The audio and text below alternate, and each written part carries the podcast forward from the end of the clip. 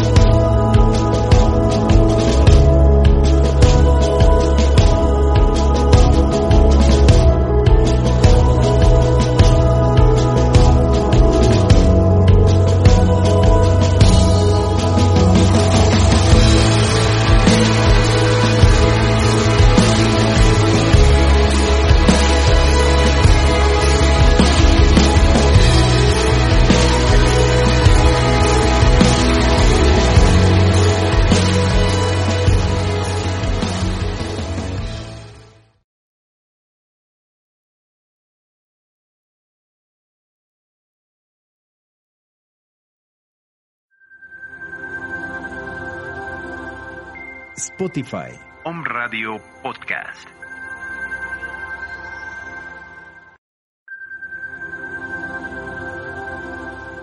Spotify. Home Radio Podcast.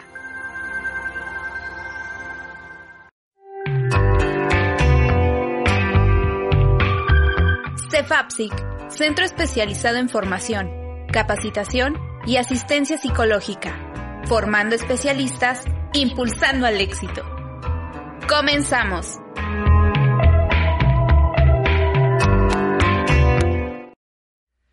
Hola, ¿qué tal? Muy buenos días a todos. Nuevamente después de creo que un mes o dos meses sin estar en vivo con ustedes, volvemos al aire en vivo en una emisión más del programa de Cefaxi en Home Radio. Como siempre, antes de iniciar, quiero agradecer a Caro Mendoza por el espacio que nos brinda para tener este programa y poder llegar a ustedes.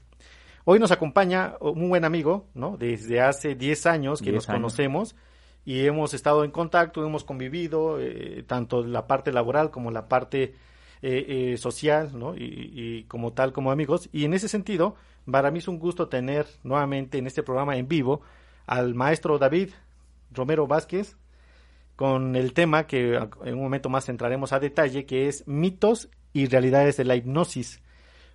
Bienvenido David, un gusto tenerte aquí en este programa.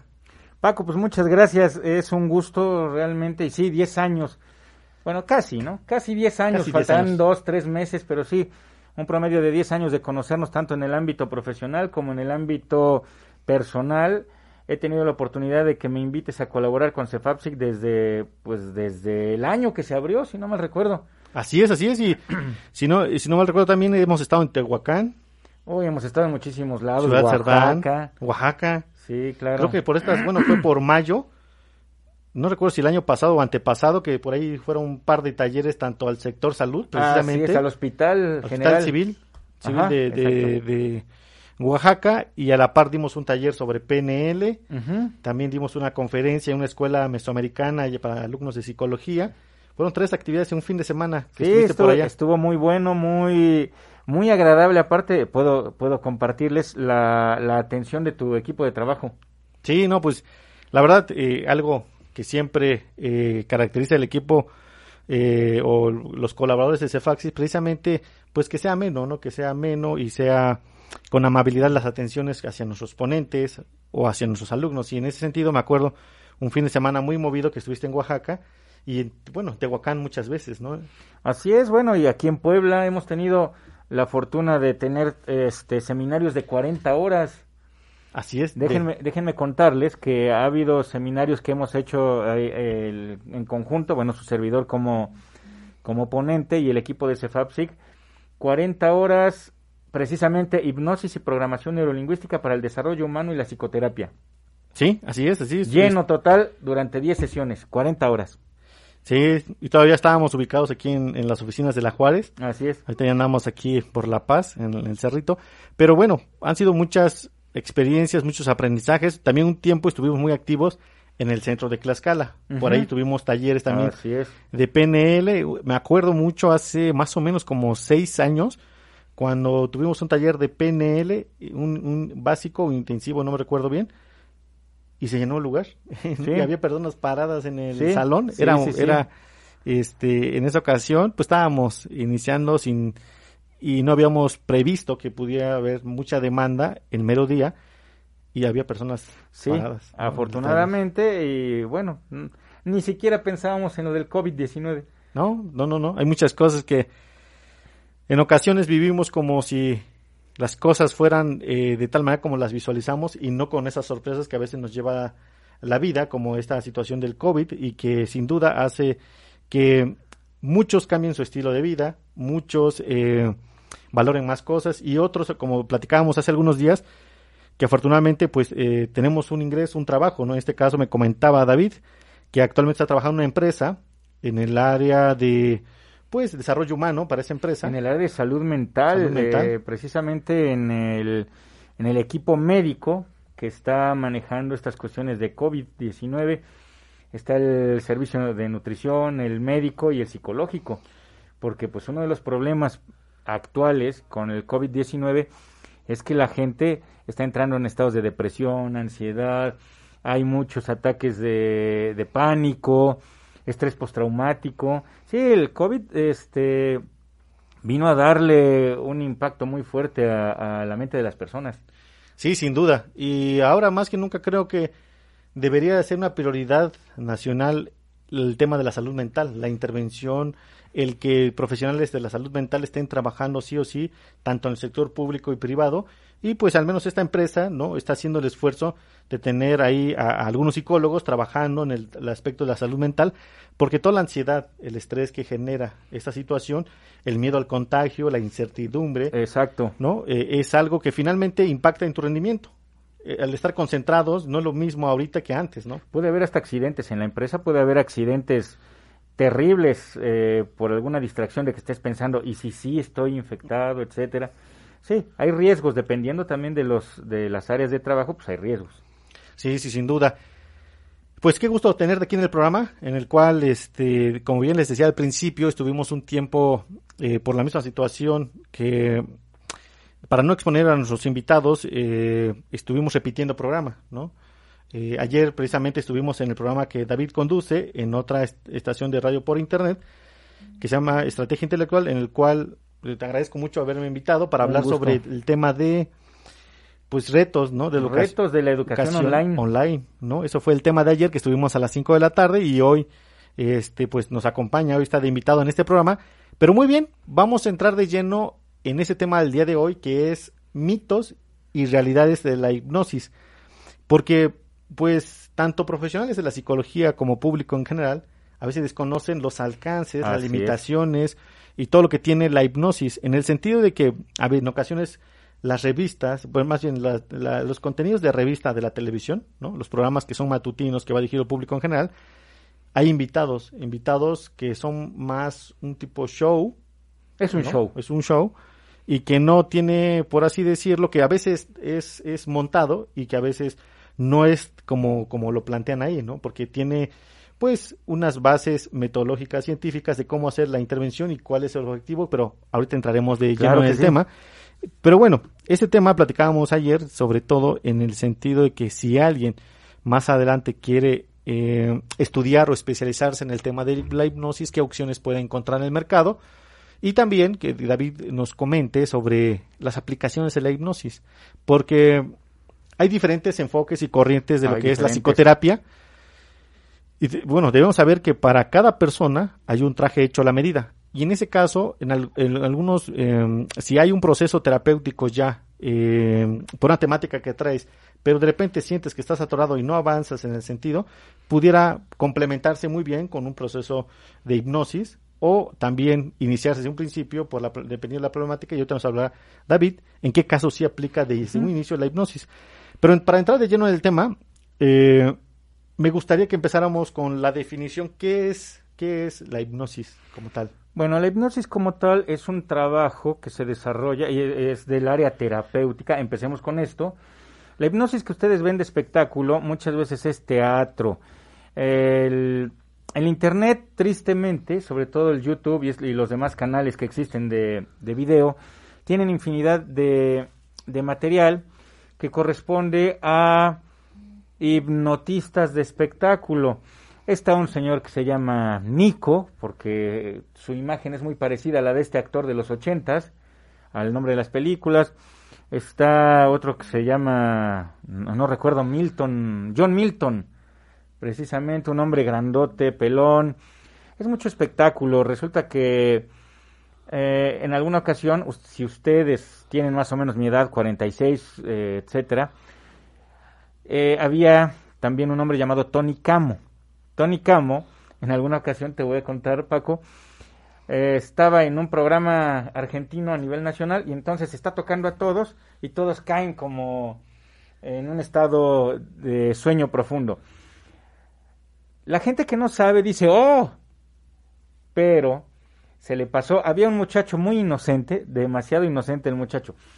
Cuando Tony Camo lo toca en la frente, lo que el muchacho hace es, ya, ya. O sea, le dice, ya, ya me puedo dormir. O sea, es una actuación, es una simple actuación. Ahora, el proceso terapéutico como, tal, la hipnosis es trabajar con la mente inconsciente, y ahorita voy a explicar la diferencia entre mente consciente e inconsciente, trabajar con los recursos de la mente inconsciente para fortalecer el, desarrollo personal. ¿Qué quiere decir esto?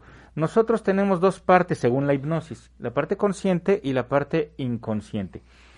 La parte consciente es la parte racional, es la parte que continuamente está, eso no se puede, eso está difícil, oh, en, en la familia nunca hemos logrado eso.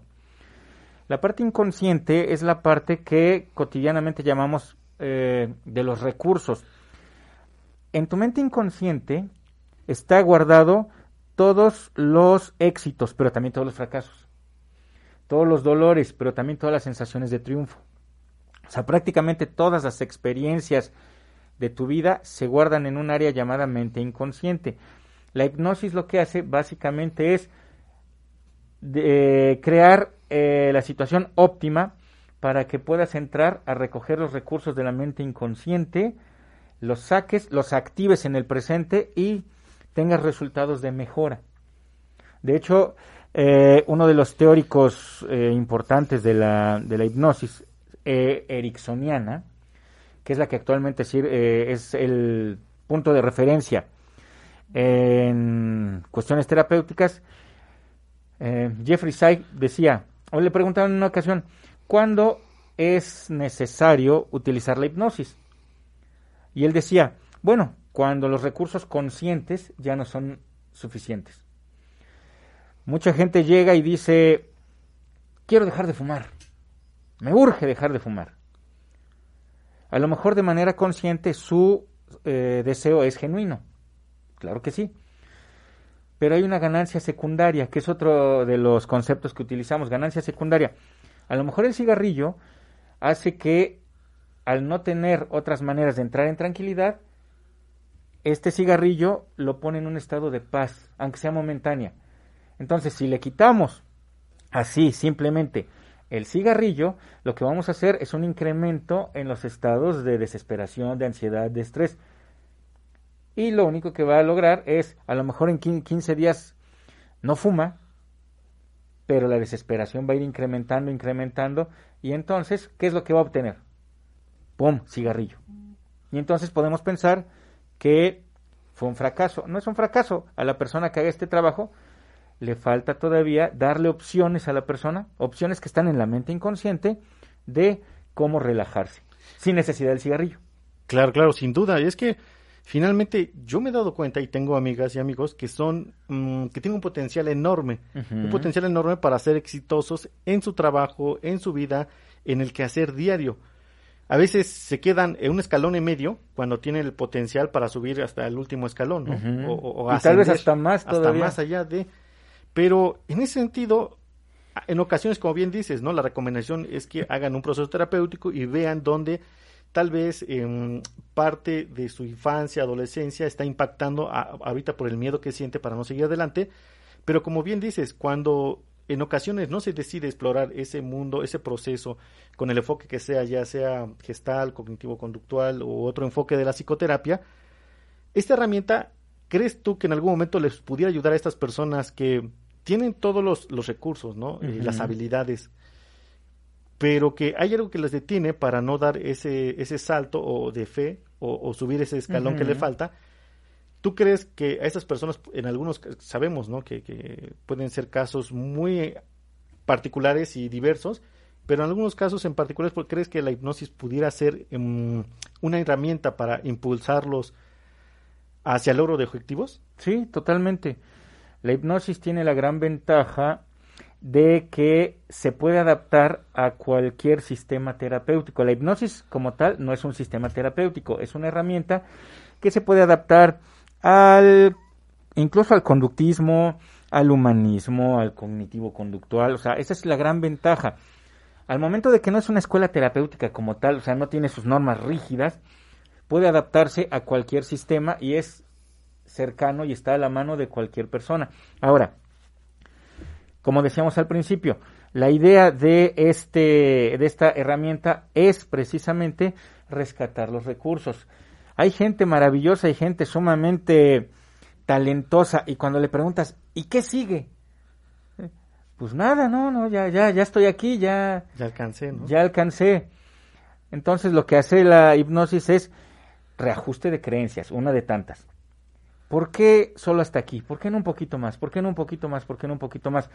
No con la cuestión de, de algunos eh, de algunas corrientes nuevas que te dicen vamos tú eres maravilloso eres increíble no la hipnosis no va por ese camino no la hipnosis te empieza a enseñar qué es lo que tú tienes cómo podrías compartirlo incluso con la gente y al momento de que tú no nada más tienes un una cuestión personal sino global como que se antoja un poquito más otra hacemos trabajo de visualizaciones una visualización que es es algo así como un sueño de hecho, la gente piensa que hipnosis es dormir.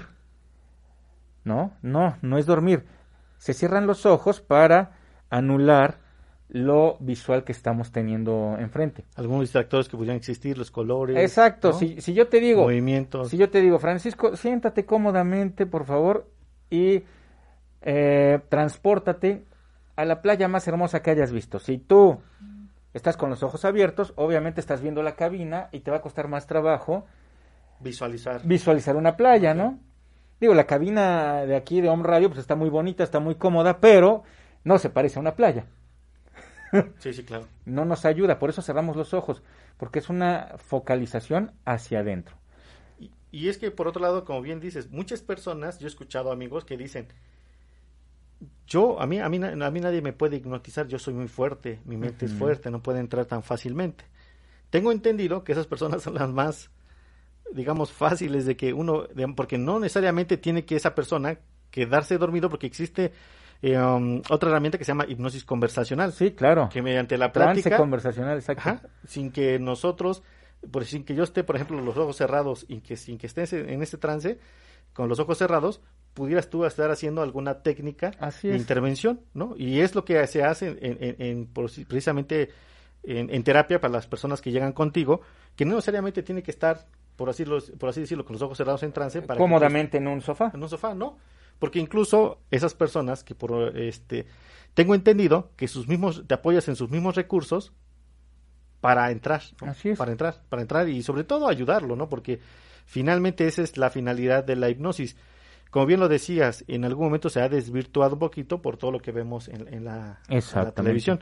Pero antes de seguir, queremos saludar ahí por ahí a tu tocayo David Vázquez también, Ah, el querido colega David Vázquez. que maneja el tema de técnicas de liberación emocional. Sí, o son maravillosas esas técnicas. eh, en alguna ocasión, no, no David, porque no he tenido la oportunidad de verlo trabajar, pero vi la, la aplicación de las técnicas. Es lo que me decías, ¿no? Una fobia eliminada en 20 minutos, fobia a los puentes, a las alturas. Me pareció increíble. Muy bien, en algún momento hablaremos de este tema. Salud, saludos, David. Saludos. También está conectado con, en este momento la maestra Amelia Arcos. Le mandamos un cordial saludo. Ella, una excelente criminóloga. eh, Ah, eh, saludos, este maestro. También a María Alfaro desde Tehuacán. Ella también, la maestra María Alfaro, ha estado con Sí, nosotros sí, en, sí, en sí. los eventos que hacíamos en el CEUT, Sí, sí, sí, la en el conozco. Día del Psicólogo. Colega Un saludo. también, si no mal recuerdo. Así es, a Guillermina López. eh, gracias por la invitación. Muy interesante tema de hipnosis, nos comenta. Y también este tenemos a Jorge, un psicólogo que está estudiando con nosotros psicología del deporte, Oh, egresado de la Facultad de Psicología de la. UAP. Un saludo, George. Y también a Daniel, que un buen amigo también, este criminólogo. Él maneja muy bien sobre lo que es la criminología ambiental y criminología corporativa, ¿no? Anda trabajando por ahí en una universidad en el tema de seguridad también, una universidad pública, a Daniel. Un saludo a todos los que nos ven. Pues muy bien, regresando al tema, en este caso... Espera, eh, antes quería comentar, eh, sí, quería sí. comentar esto de las personas que, que bien mencionabas que, que te mencionan que a ellos no los pueden hipnotizar. Ajá, Para empezar, la hipnosis no es una competencia. No te voy a decir, a que sí, Francisco, a que sí te hipnotizo para tu terapia. Pues no, desde ahí ya perdimos los dos. La hipnosis es un proceso colaborativo. Hay un experto en su situación, que es el usuario, y hay un experto en, en- las técnicas, que es el hipnoterapeuta. Lo que se tiene que hacer es un trabajo conjunto. No nos vamos a pelear con que si entro en estado de trance o no. No, no, no, para nada. Punto número uno. Punto número dos, todas las personas con un cerebro saludable son candidatas a poder entrar en un estado alternativo de conciencia. Así se le llama también. Antes le decían estado alterado, pero es alternativo. ¿Quiénes son las personas que no pueden entrar en trance? Si hay algunas. Gente con un daño cerebral muy fuerte. A lo mejor una persona que haya tenido un accidente terrible y se haya dañado su cráneo hasta dañar su cerebro, porque ya no hay una funcionalidad plena en eso. Entonces, cuando a mí me da mucha risa cuando alguien dice, es que a mí no me vas a hipnotizar, entonces le empiezo ahí como a jugar, a ver dónde tienes las cicatrices en el cráneo. Todos los seres humanos podemos entrar en estado de trance, ¿por qué? Porque la hipnosis como tal es un estado de comunicación profunda. Profunda, profunda que la persona tiene con sus recursos. ¿Sí? No, no es cuestión de pelearnos. Y de hecho, tú mencionas algo increíble. Cuando ustedes van a una plática, a alguna conferencia, y la, el, el- el capacitador los atrapa, y de repente están así, y el capacitador se mueve para un lado y todos van. Y de repente se mueve para el otro y ahí van. Y cuando les dice, ¿verdad que sí? ¿Verdad que no? Están en un estado alternativo sin necesidad de cerrar los ojos. así es, sí, sí. Cuando ustedes están con su pareja y están en un momento hermoso con su pareja y hay una compactación de tiempo en el que de repente tú dices, ya casi amanece, pero ¿cómo pasó esto? Estás en un estado alternativo. Así es donde te desconectas de todo tu alrededor. Exacto. Simplemente estás, ¿no? Eh, eh, en la mirada punto del otro, ¿no? focalizado. Focalizado, Exacto. así es. Y también es un, finalmente un estado alterado el- el- de que se tiene en ese momento. Es un estado natural. natural, ¿no? Natural y que, como bien dices, finalmente lo que se trabaja, tengo entendido, en, en- en el proceso de terapia con la técnica de hipnosis, es, como bien lo mencionas, los recursos que ya trae el paciente. Porque lo que me encanta es que tú lo combinas muy bien con algo que es la, la programación neurolingüística. Así es. Entonces, por ahí pues, me imagino que entras a trabajar con si es kinestésico, auditivo, visual. ¿Cómo haces este? ¿Cómo, cómo puede complementarse eh, eh, eh, las técnicas de PNL con la hipnosis a la hora de trabajar, ya sea de manera terapéutica o en este caso con algunos en la parte deportiva, ¿no? ¿Cómo se- Ah, es maravilloso, sí. La, de hecho, mira, hay una cuestión interesante. La programación neurolingüística es como la hija de la, hipnosis. A mucha gente le molesta, pero bueno, es cierto. Mm, Una gran cantidad de, del contenido de la programación neurolingüística es hipnosis. Es hipnosis eh, por toques, por eh, palabras, etcétera. Es una cuestión importante. Bueno, la, la PNL aparte se nutre de cuestiones como la terapia gestal, Sí. ¿No? O, o la terapia sistémica. Entonces, hace un cuerpo poderoso de herramientas que se pueden eh, trabajar con la persona. Sin embargo, la mayor parte, yo lo considero así, la mayor parte de la programación neurolingüística es hipnosis. Yo te diría que aproximadamente más de la mitad es hipnosis. Sí, porque finalmente se manejan los anclajes, el espejeo, este, el rapor, todo esto, ¿no? Como Exactamente. entrar en, en sintonía con la otra persona. Y como bien lo mencionas, este, es otro recurso muy importante, lo que es la PNL, la programación neurolingüística, tanto en la vida diaria como en diferentes, diferentes Sí, campos de sí, trabajo, ¿no? Pero volviendo a la hipnosis, muy bien. En este caso, eh, por experiencia, ¿qué te ha tocado atender en consulta? O sea, digamos, ¿qué problemáticas han llegado? Por ejemplo, uno o dos que recuerde, casos que recuerdes, que hayas hecho una intervención a través de técnicas de hipnosis. En el curso que acabas de mencionar al principio, yo me acuerdo mucho de una maestra, sin decir nombres, que si no mal recuerdo tenía problemas con los alimentos, algo así. Exactamente, una maestra de Pachuca. Sí. Era, era, estaba terminando su carrera, ahorita ya es maestra en psicología. Sí, fíjate, ella mencionaba, porque fue alumna de, de Cefapsic precisamente, eh, coincidimos en este, en este seminario que dimos allí, ella decía que tenía un problema, era muy golosa de los pastes, de- de- del, del alimento de su tierra. Sí. Bueno, pues ¿cuántos te comes, no? Entre tres y cuatro al día. Pues al, al, al mes, ¿cuántos son? Cuatro, pues como 120 pastes. O sea, sí es una cantidad importante, ¿no? En 10 meses son como 1200. Entonces lo que hicimos fue trabajar con ella para empezar un estado de tranquilidad, que incluso la entrada eh, de varias técnicas de hipnosis es precisamente relajar a la persona. Eso, tan solo con eso, hago un paréntesis aquí para contestarte.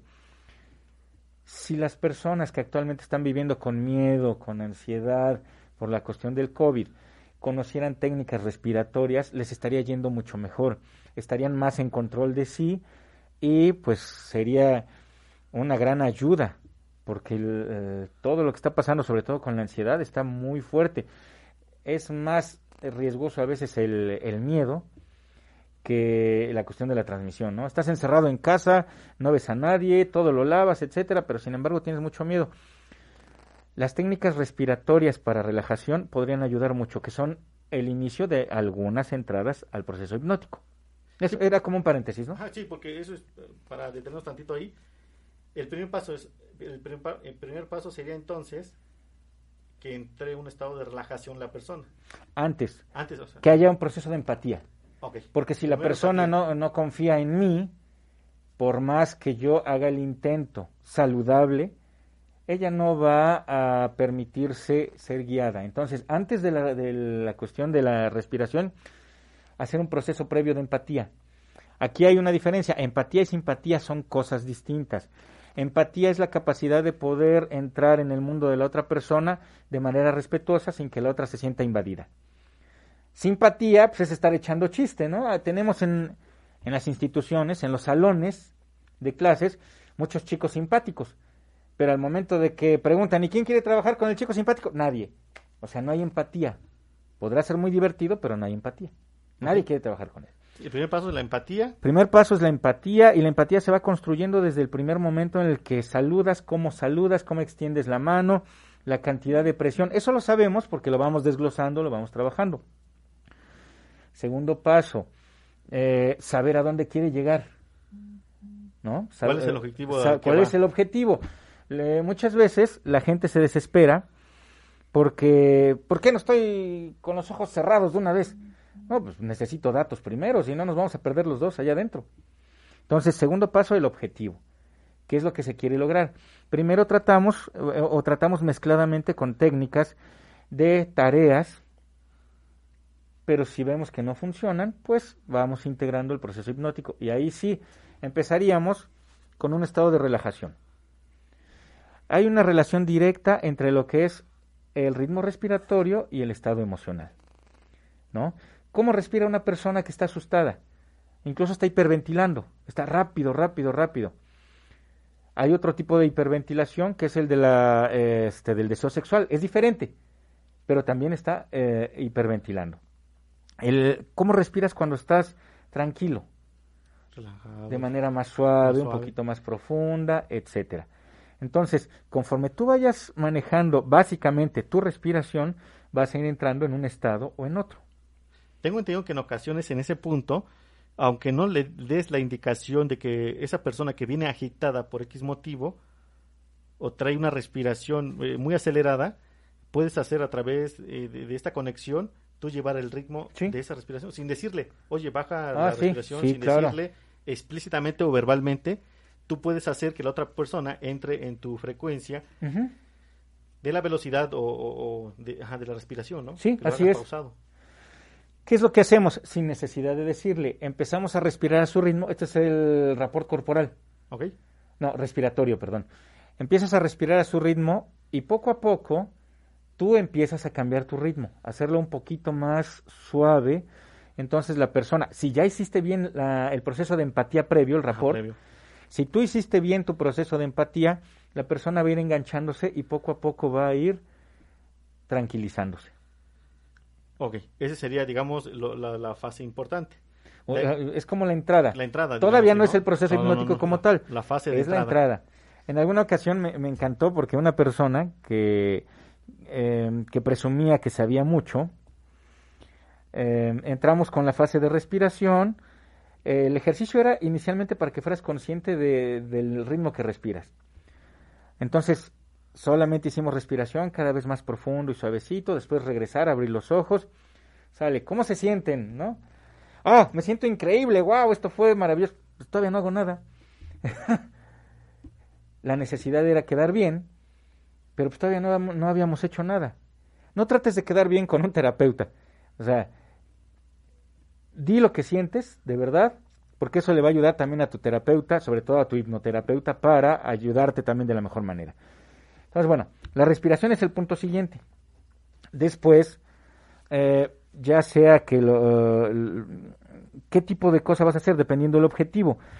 Am, hay, hay infinidad de, de cosas que podemos hacer, todo metafórico. Si de repente tú quieres, no sé, empezar a soltar un enojo, ya que estás en estado de tranquilidad, le pides a la persona, voy a mover tantito aquí, que se imagine que su enojo está aquí en la mano. Que lo jale mentalmente. ¿Dónde lo sientes? ¿Dónde sientes tu enojo? Ah, aquí en el pecho. Imagina que va pasando y que se va trasladando hasta la mano. Atrápalo. ¿no? Apriétalo porque no quieres soltarlo.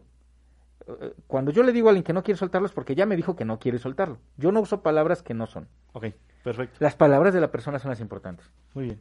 Y entonces lo único que haces es apretar, apretar, que se canse la mano.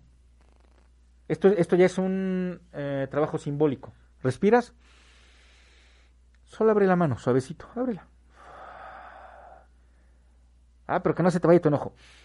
Aprieta otra vez, otra vez, otra vez. Aguanta la respiración. O puedes decidir soltar. Aprieta, aprieta, aprieta. Y que aguante la respiración. Aquí la cuestión es, como te decía, simbólica. Cuando la persona ya siente que se ahoga y no le das la instrucción de, de, de que suelte, cuando suelta el aire, sin que se dé cuenta, también suelta la mano. Y eso ya es una instrucción para la mente inconsciente. Ya es como, bueno, ya, empecemos. Estamos empezando. El hacer este ejercicio simple no te va a liberar de tu, de tu ira, Sí, claro, claro. pero es el inicio a permitir soltar. Pero sobre todo a conectarse, ¿no? Exacto. A, a conectarse porque en ocasiones no logramos, no logramos identificar las emociones que traemos, el enojo, las sensaciones que tenemos y, y al hacerlo, como dices tú, metafóricamente, simbólicamente, eh, a- al ya vivir la, la tensión que genera el apretar el puño, ¿no? El que sientes que te falta el aire, entonces dices, bueno, el cuerpo como que empieza a darse cuenta de cómo estaba viviendo, ¿no? Exacto. Y eso yo creo que como bien dices, empieza a sensibilizar al paciente o al usuario que esté ahí Claro. para que empiece a seguir, bueno, que sigas trabajando con sus propios recursos. Y sobre todo si antes hiciste una conversación, ¿no? ¿Qué tal si antes en la conversación previa tú le dices, ¿y nunca te has sentido ahogado de tanto coraje? Y entonces cuando está aguantando la respiración y está entrando en estado de desesperación, ahí tiene sentido el, ¿no te has sentido ahogado? ¿Sí? Sí, sí, claro. Exacto. Sí, porque muchas veces vivimos en la parte racional, en la- el pensamiento, en de analizar todo y no sentirlo. Como acabas de decir, ¿no? El, el hecho que lo identifiques, dónde se siente, cómo se siente, de qué color es, y lo muevas, y, y- y- ya tenga, eh, por así decirlo, un peso, un dolor y cosas así, entonces lo vas haciendo consciente y como bien lo dices. Y, y ya tienes algo que está no aquí diseminado y no tiene un lugar específico, sino lo tienes perfectamente focalizado. Digo, este es un ejemplo de tantos. Se puede hacer la regulación alimenticia como platicábamos con la maestra. Volviendo al tema de la Volviendo maestra. al tema de la maestra. pausa los, lo del proceso de cómo es eh, la intervención con hipnosis. Regresando a la maestra, ya tenías esas, me acuerdo que tenía esta situación con el consumo de los pastes. Sí, Y ahí lo que hiciste fue utilizar sus propios recursos. así es. Y en ese, en ese aspecto, eh, parte del seminario era eso precisamente, que ellos practicaran y trabajaran a nivel personal Exacto. algunas cosas y también, pero también hubo muchos otros casos, personas que tenían este Duelos. duelos. ¿no? Ahí, eh, por cierto, hoy está acompañándonos Marco Polo Pérez Ochipa. Ah, el maestro Marco, un abrazo. Marco Polo, un, un saludo, porque sé que tiene un programa también acá. Ajá. Este es muy bueno en tanatología, el Sí, maestro ha sí, estado ahí por otros, en otros institutos dando tanatología y con nosotros estuvo en Apizaco, si no mal recuerdo. Un fuerte saludo, Marco Polo. Sí, Pérez. saludos, maestro. ¿Sale?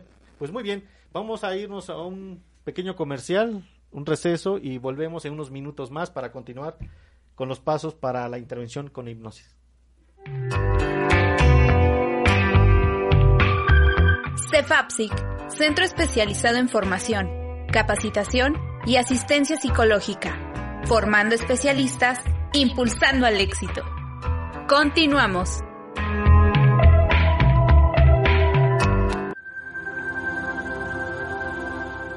Spotify, Om Radio Podcast.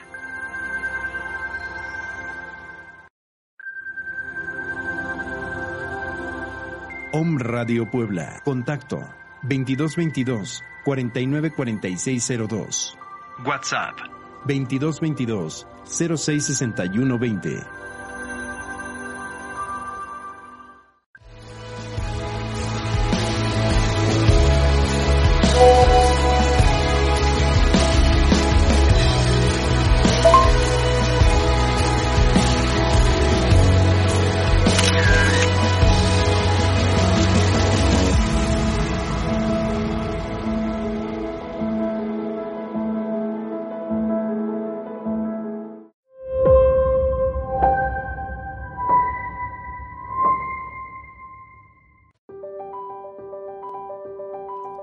Radio, generando conciencia en la web. Soy Lizeth Lara y todos los viernes a las 11 de la mañana tenemos una cita en Mañanas de Alquimia, en donde vamos a transmutar nuestra energía, vamos a encaminarnos en la ruta del alma y también nuestro plan álmico a través de susurros angelicales. Soy Lizeth Lara, viernes 11 de la mañana, Mañanas de Alquimia, por Radio. Te saluda Viridiana Lechuga y en esta ocasión te invito a que veas nuestro programa Lo que callamos los psicólogos, un espacio pensado para ti, con temas de actualidad y de interés, desde la postura psicológica dinámica y divertida. Tendremos ponentes especialistas en los temas, música, libros, muchas recomendaciones más, todos los lunes a las 2 de la tarde por Om Radio. Hola, ¿cómo estás? Yo soy Yamel Huerta y te invito a que me escuches todos los viernes en punto de las 10 de la mañana por Om Radio, en tu programa En Palabras de a Centavo, donde compartiremos la metafísica de Connie Méndez. Además, tendremos tratamientos, afirmaciones y abordaremos diferentes temas a profundidad sobre la metafísica de nuestra queridísima Connie Méndez. Recuerda, mantén la calma y practica metafísica.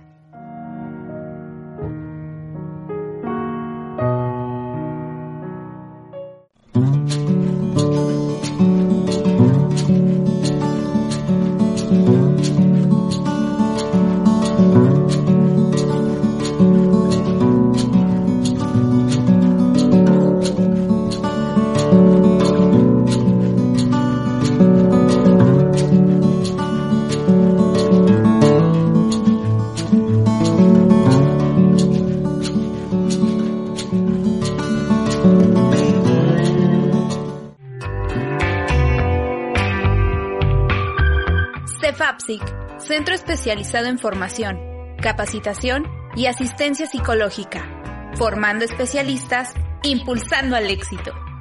Continuamos.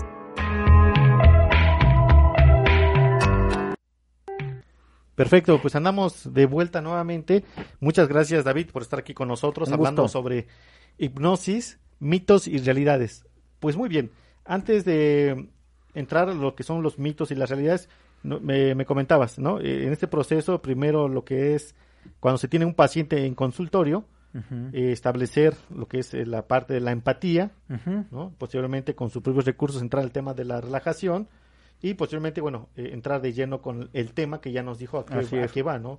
Eh, En ese sentido, posiblemente esta persona ya tenga un trabajo terapéutico previo y simplemente está atorado en un tema en específico, quiere trabajar un, trabajar un duelo, como bien lo decías.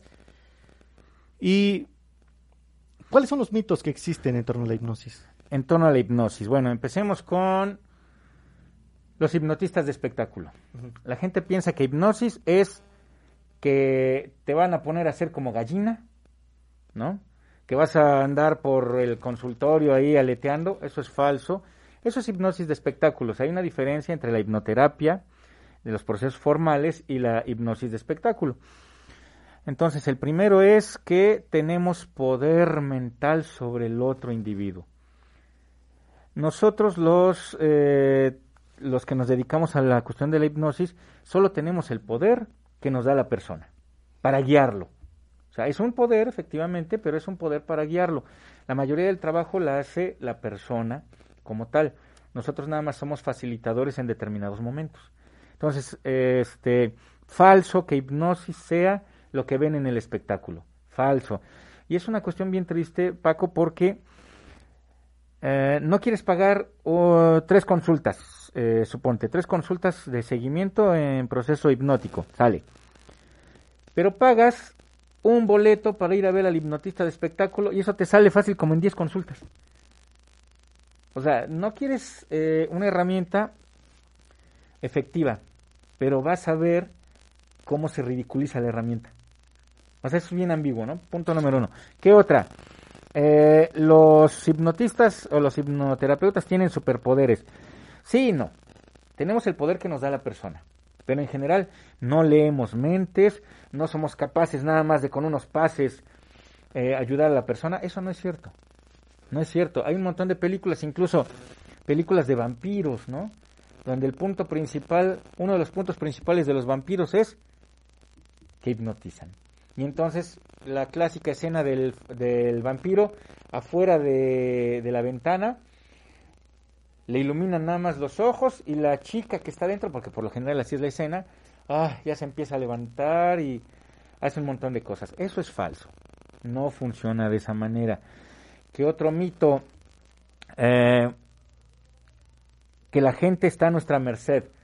Ha habido eh, algunos casos que por ahí se mencionan como, ¿cómo se llama? Historias, ¿cómo les dicen? Como rumores. Que entonces el, el hipnotista en el consultorio, y digo hipnotista porque es un, es un entre comillas, abusó de la, de la persona en estado de trance. No es cierto. Nosotros afortunadamente tenemos la construcción de nuestras barreras morales. Cuando una persona está aplicando proceso hipnótico y choca contra las barreras morales de la persona, dicha persona automáticamente sale del estado de trance. ¿Sí? Entonces, si fulana o fulanito este tuvo un encuentro ahí en un estado de trance, no estaba en trance. Ya lo había decidido también. Su barrera moral no estaba en, en pleito con la posibilidad de tener un encuentro ahí con el terapeuta. Y suena feo, pero pues así es. Sí, sí, claro. Y la ver- lo, lo que es en realidad eh, las verdades o la realidad de la hipnosis es que se requiere un trabajo muy minucioso de preparación, Así es. de estudio en la literatura que exista, porque tam- tam- también existe la hipnosis clínica y la hipnosis ericksoniana. Eh, conocer si, si, si uno está interesado en los tal vez los dos enfoques para compararlo o simplemente eh, formarte no lo que es la hipnosis ericksoniana y complementar con los otros recursos como es. técnicas de PNL técnicas de liberación Sí. emocional terapia gestal sistémica Eh, la ventaja cuando una persona conoce la hipnosis es que también puede eh, ajustarse a varios sistemas, como decíamos. La hipnosis es muy noble, es, es una maravilla. La hipnosis nunca va a pelear contigo, la hipnosis te va, se va a adaptar y te, de alguna, por decirlo de alguna manera, te va a enseñar lo, lo excelente que puedes llegar a ser. Sí finalmente en- eh, qué otras verdades hay en cuanto a la hipnosis ¿Qué otras verdades? Tenemos que estudiar mucho. Ajá. tenemos que estudiar, no es nada más como los hipnotistas de duérmaseme ya, que hasta incluso creo que Eugenio Derbez hizo un, una mofa de un personaje así, ¿no? Duérmaseme ya. Está haciendo mofa de los hipnotistas de espectáculo. Entonces, hay que estudiar mucho, hay que estar actualizado. La hipnosis eh, er-, ericksoniana, desde los tiempos de Erickson, ha ido evolucionando, ha ido incrementando todavía su, su aprendizaje. Tenemos al doctor Jeffrey Syke, que es uno de los íconos mundiales de la hipnosis ericksoniana. Tenemos al doctor Stephen Gilligan también. Él hace una fusión interesante entre hipnosis y algunas cuestiones de cultura oriental. Tenemos a la familia misma del doctor Erickson. no recuerdo, pero ya tiene tal vez un año aproximadamente. Tiempo más, tiempo menos que una de las hijas del doctor Erickson una gran divulgadora también, falleció, pero está también la otra hija, Roxanne Erickson. Y bueno, esos son la línea directa eh, de, de, la hipnosis ericksoniana. Sin embargo, en, en México se hace buena investigación sobre procesos de hipnosis también. Pues está la maestra Teresa Robles, ¿no? Oh, está la maestra Teresa Robles, está el doctor Jorge Avia también. A todos ellos que propiamente tienen oferta de actualización, ¿no? Si a ti te interesa una maestría, un diplomado en hipnosis ericksoniana, creo que son las buenas opciones que están en la Ciudad de México y algunas sedes que tienen luego en el interior. Está la maestra Leti Montiel, precisamente catedrática de CEFAPSIC, que se ha ido a eventos muy importantes, precisamente con el doctor Sai. Sí, ha estado dos veces al año, creo. Exactamente, en las certificaciones. En las certificaciones que realiza. Y este y que también bueno lleva ya años de práctica en ese sentido en la consulta privada. Y y en la divulgación y en la divulgación también. sí porque gracias a la maestra Leticia Montiel invitamos hace un año precisamente a fin, si no mal recuerdo a finales de septiembre a la maestra Teresa Robles cuando trabajamos el tema manejo de la ansiedad a través de la hipnosis exactamente no y está pendiente digo al licenciado Francisco, ahorita como tiene mucha actividad, se le olvida a veces, pero está pendiente. Eh, eh, la plática esa que tenían con la maestra Teresa Robles sobre sacar la maestría. Sí, sí, sí, por ahí, este, pues llevamos creo que ya varios meses sobre la mesa el ofertar aquí en Puebla la maestría y el diplomado en hipnosis. En hipnosis ericksoniana, así es. Con el centro, con la maestra Teresa Robles eh, solo detalles administrativos y finalmente también la contingencia eh, pues provocó que no, no, no se le diera continuidad a las pláticas que teníamos ya y esperemos que más adelante se pueda retomar el tema y en Puebla pueda existir opciones de actualización en ese sentido. Así es, porque bueno, todo es, bueno, una de las partes es en México. Bueno, regresando al punto, ¿qué, otra de, qué otras verdades? Eh, como te decía, tenemos que estudiar mucho porque la mente no es un juguete. Los hipnotistas de espectáculo toman la mente como si fuera un juguete y eso es bastante terrible. Tenemos otros, eh, otras nuevas líneas que también toman la mente como si fuera un juguete, ¿no? Échale ganas, eres poderoso, eres increíble, wow, son mil pesos. Eh, así no funciona. Eh, ya, me aventé así un pequeño enojo, ¿no? Pero bueno. Pero es que finalmente en el mercado eh, lamentablemente hay de todo un poco, ¿no? Desde, como dices, eh, personas que se aprovechan de la hipnosis para sacar una ventaja económica y ser motivadores, básicamente, lejos de entrar, ¿no? En la parte eh, inconsciente o la parte de trabajar con la parte profunda de la, parte profunda o la parte de estos dolores que no están permitiéndote crecer, pues simplemente pues es como si les dieran un Red Bull emocional por un rato. Exactamente, un levantón, pero al rato sientes el, bajón horroroso, eh, tomando el ejemplo del Red Bull. Exacto. ¿No? Y, en ese aspecto, ¿algún otro caso que te haya llegado o que te recuerdes ahorita que atendiste con técnicas de hipnosis? Fíjate que hubo uno hermoso, precisamente en Tehuacán. Ah, me invitaron a Tehuacán a un, a un evento y entonces resulta que fue para una escuela de psicología, ah, pues precisamente con la quien ustedes están colaborando actualmente, con el CEUT. Ajá. Ajá, entonces fue un duelo. Empecé a hacer, eh, di las instrucciones, una explicación más o menos amplia de lo que era el proceso hipnótico. Y entonces los puse a trabajar en pareja, solamente técnica de respiración, solamente técnica de respiración, para empezar la, la entrada. Sí, sí, claro. Pues resulta que una de las maestras de, de, de la institución se topó con algo en su interior al momento de estar respirando y entró en una situación eh, de crisis. Empezó una cuestión de llanto, este, su cuerpo estaba contraído. El pobre muchacho con el que estaba trabajando llegó corriendo. Es que la maestra está muy mal, es que no sé qué, se va a morir. Sí me, sí me preocupó, ¿no? Fuimos rápidamente con la maestra. Ya la, eh, la invité a salir del estado. Me platicó precisamente que eh, por alguna razón, digo porque así es la mente inconsciente, cuando ve el momento, ¡pum!, te avienta. Puede ser un recuerdo, puede ser una, una ¿cómo se llama? Este, un presentimiento, cuestiones de estas. Entonces, me empieza a platicar que tiene, tenía un hermano que falleció, falleció este, hace más de 10 años, 10 años. Ella pensó racionalmente, ya lo superé, estoy bien, no pasa nada, todo está bien. Pues resulta que cuando estábamos haciendo la técnica de respiración, la maestra se acordó y le vino un dolor muy fuerte emocionalmente hablando.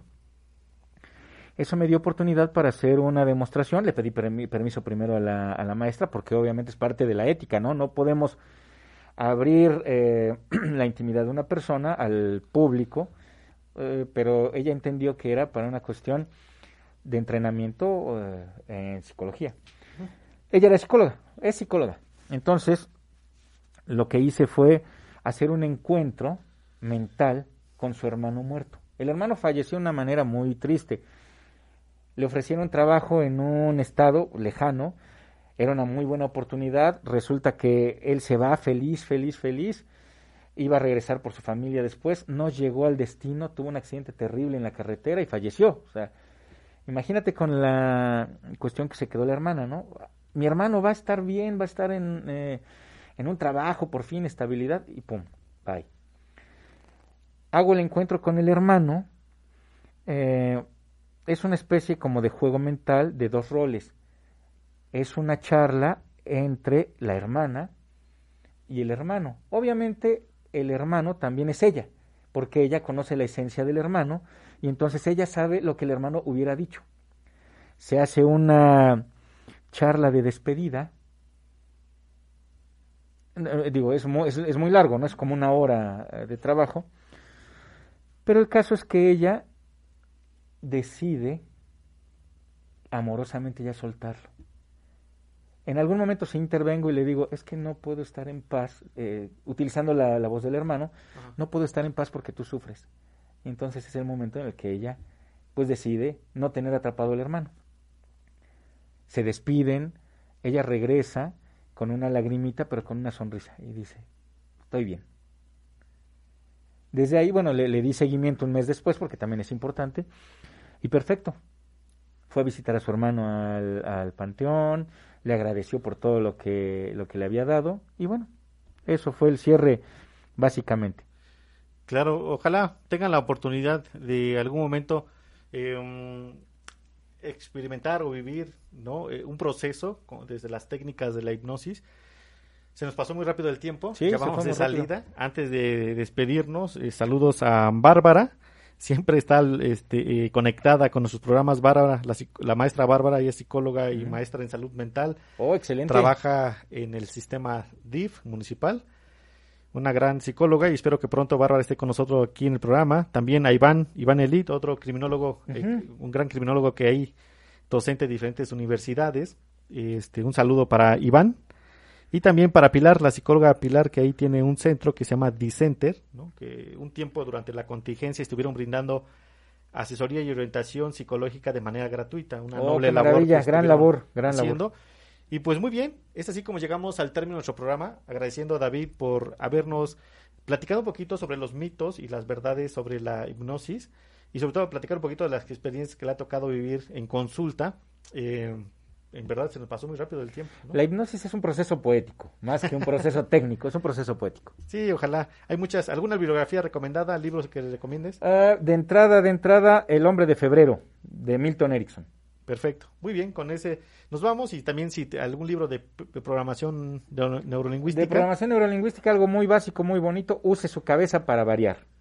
Pero de- de John Green. Bueno, eh, está, es una recopilación, pero si ustedes lo piden como de John Grinder, que es uno de los creadores de la programación neurolingüística, lo pueden encontrar. Use su cabeza para variar. Y muy bien, pues gracias a Caro Mendoza por este espacio de Home Radio. Gracias David por estar con Gracias a. Cefapsic también. Y pues que tengan un excelente, una excelente tarde, martes. Hasta luego. Los psicólogos Alejandra Guzmán y Juan Daniel Cruz te esperan en la próxima emisión de CEFAPSIC, Centro Especializado en Formación, Capacitación y Asistencia Psicológica. Formando especialistas, impulsando al éxito. Hasta la próxima.